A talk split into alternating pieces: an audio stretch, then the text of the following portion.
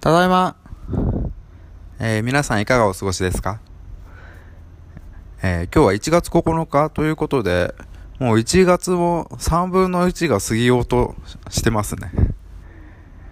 なんかすごい、あっという間の怒涛の1月上旬だったなと思いますが、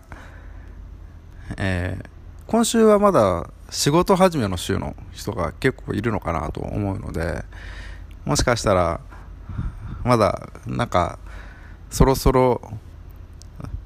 平日に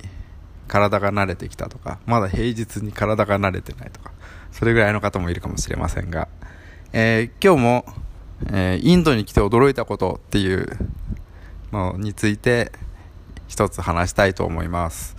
えー、驚いたことの一個にですね、あの、野犬がめちゃくちゃ多い、野良犬がめちゃめちゃ多いっていうのがあります。あの、インドの、その、動物って結構いろいろ道端で見るんですよね。あの、犬だけじゃなくて、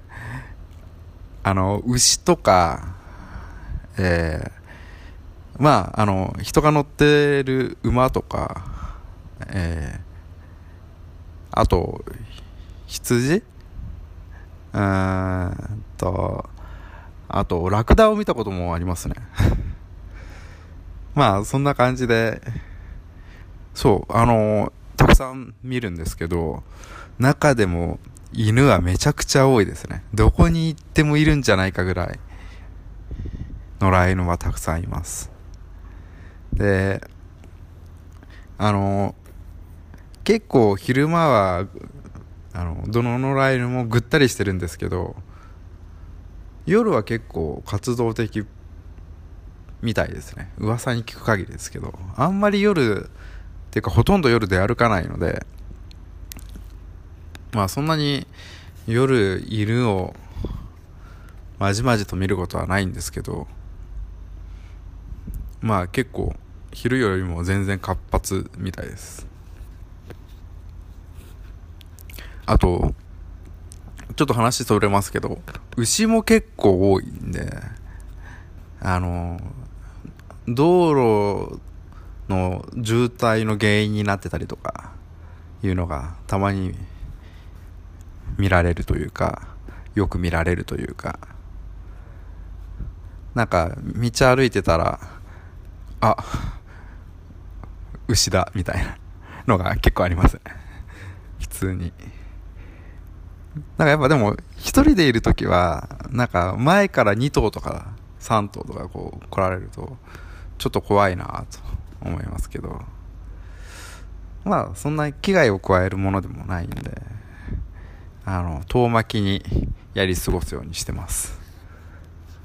で、えっ、ー、と、話戻して、そう、野良犬なんですけど、あの、犬と言ったら、やっぱりインドって、あの、狂犬病が、あの、世界で一番狂犬病の犠牲者が多い国なんですよ。だから年間2万人とか言われてるんですけど、ちょっと正直多分、正確な統計の数値は出てないと思うんですが、まあ、めちゃくちゃ多いんですよ。で、狂犬病って、日本は、その先進国、先進国のごく一部だけ、その狂犬病が基本的にない国っていうのがあって、日本は珍しく狂犬病のない国なんですけど、基本的に世界結構どこに行っても狂犬病のリスクっていうのはあるみたいで、で、怖いのが、その狂犬病が一度発症すると、あの、致死率、死亡率がほぼ100%なんですよね。あの、ほぼ100%って、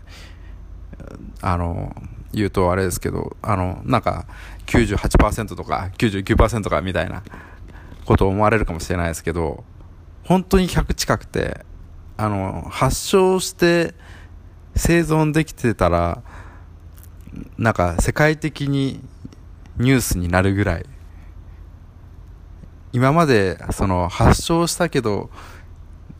あの、死亡しなかった亡くならなかったっていう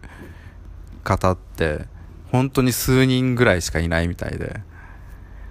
それぐらいその人にとって怖い病気なのでもう野良犬めっちゃ多い国 インドの中では、まあ、びっくりしたことでもあるんですが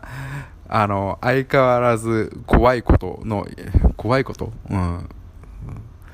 あの